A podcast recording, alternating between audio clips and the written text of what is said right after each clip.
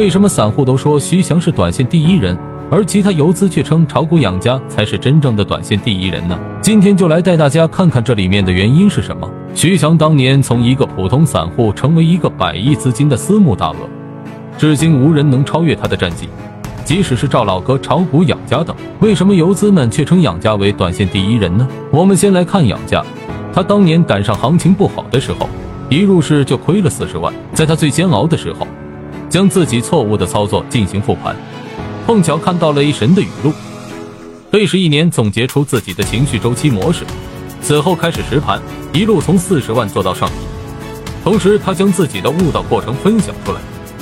这个悟道心法成就了一件游资九二科比、一瞬流光、涅槃重生等。下面我们来听听九二科比是怎么说的。呃，我最大的启示就来自于杨佳老师。虽然我没有见过杨佳老师本人，但是我特别的钦佩杨佳老师。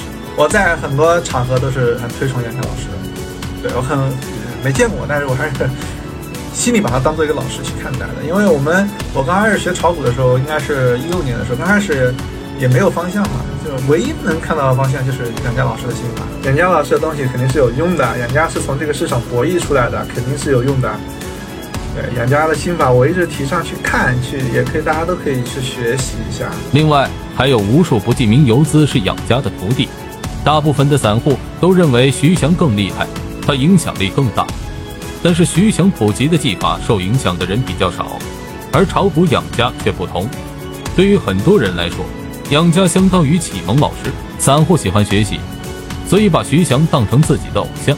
但是如果散户想做大，建议看养家曾经的交易模式和悟道出来的心法，能对散户更有帮助。炒股养家的悟道心法已为你整理到下方。